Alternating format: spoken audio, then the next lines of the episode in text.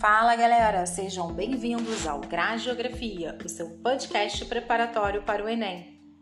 Para ajudar você a manter o foco nos estudos, no transporte público, na academia de ginástica, no shopping e nos mais diversos lugares e momentos, eu, Graciana Martins, professora de Geografia e pedagoga em formação, resolvo e comento questões da prova de Ciências Humanas e suas tecnologias.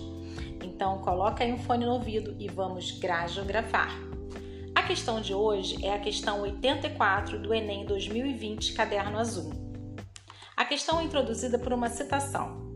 Abre aspas. A colisão entre uma placa continental e uma oceânica provocará a subducção desta última sob a placa continental, que, a exemplo dos arcos e ilhas, produzirá um arco magmático na borda do continente, composto por rochas vulcânicas acompanhado de deformações e metamorfismos, tanto de rochas preexistentes como de parte das rochas formadas no processo. Fecha aspas. Essa citação né, é de um livro chamado Decifrando a Terra, organizado por Teixeira. Frente a essa citação, a banca pergunta para você, candidato: qual feição fisiográfica é gerada no processo tectônico apresentado, ou seja, no processo de colisão de placas tectônicas? Ora, vamos lá. Assertiva A: planícies abissais. Assertiva B: planaltos cristalinos. Assertiva C: depressões absolutas. Assertiva D: dobramentos modernos. Então vamos aqui fazer uma, uma breve revisão de cada uma dessas feições para a gente achar o gabarito. Assertiva A: planície abissal. O que é uma planície abissal? É a porção do continente que afunda no oceano e forma uma superfície com tendência a ser plana, localizada a profundidades entre 2.000 e 600 mil metros abaixo do nível do mar. Essa parte da superfície continental é facilmente identificável porque seu perfil está próximo a ser horizontal, ao contrário do terreno subaquático que a cerca. Ora, então é aqui, a planície abissal é uma, uma, uma fisiografia, né? É uma feição fisiográfica do relevo formada na colisão de placas tectônicas? Não.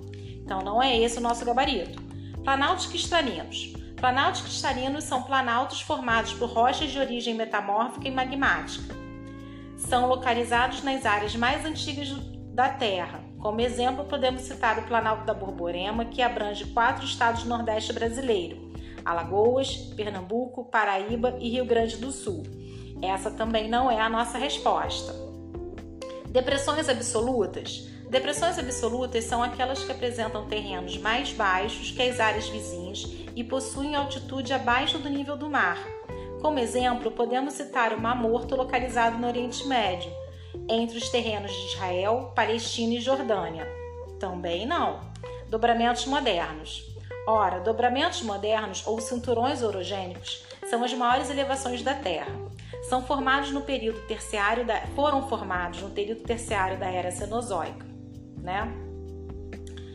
É, e ocorre exatamente em áreas de contato entre placas tectônicas. Como exemplo, podemos citar a Cordilheira dos Andes, que fica na costa oeste da América do Sul.